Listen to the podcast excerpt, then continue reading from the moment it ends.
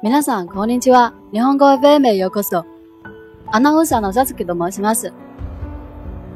野原。冬は、やはりその国にもあったのです。寒くなると、老人は南の方を恋しがりました。その方には、せがれや孫が住んでいました。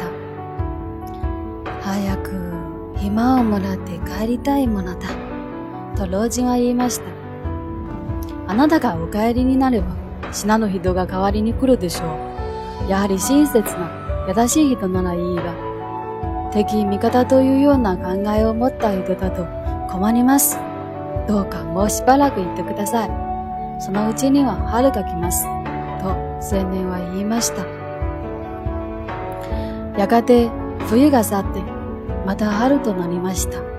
ちょうどその頃、この二つの国は何かの利益問題から戦争を始めました。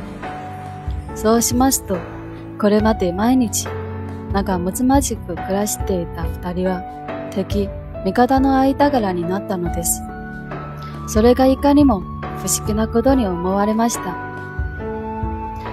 あ、お前さんと私は今日から仇同士になったのだ。私はこんなに追いぼれていても少佐だから。私の首を持って行けば、あなたは出世ができる。だから、殺してください。と、老人は言いました。これを聞くと青年は呆れた顔をして、何を言われますか？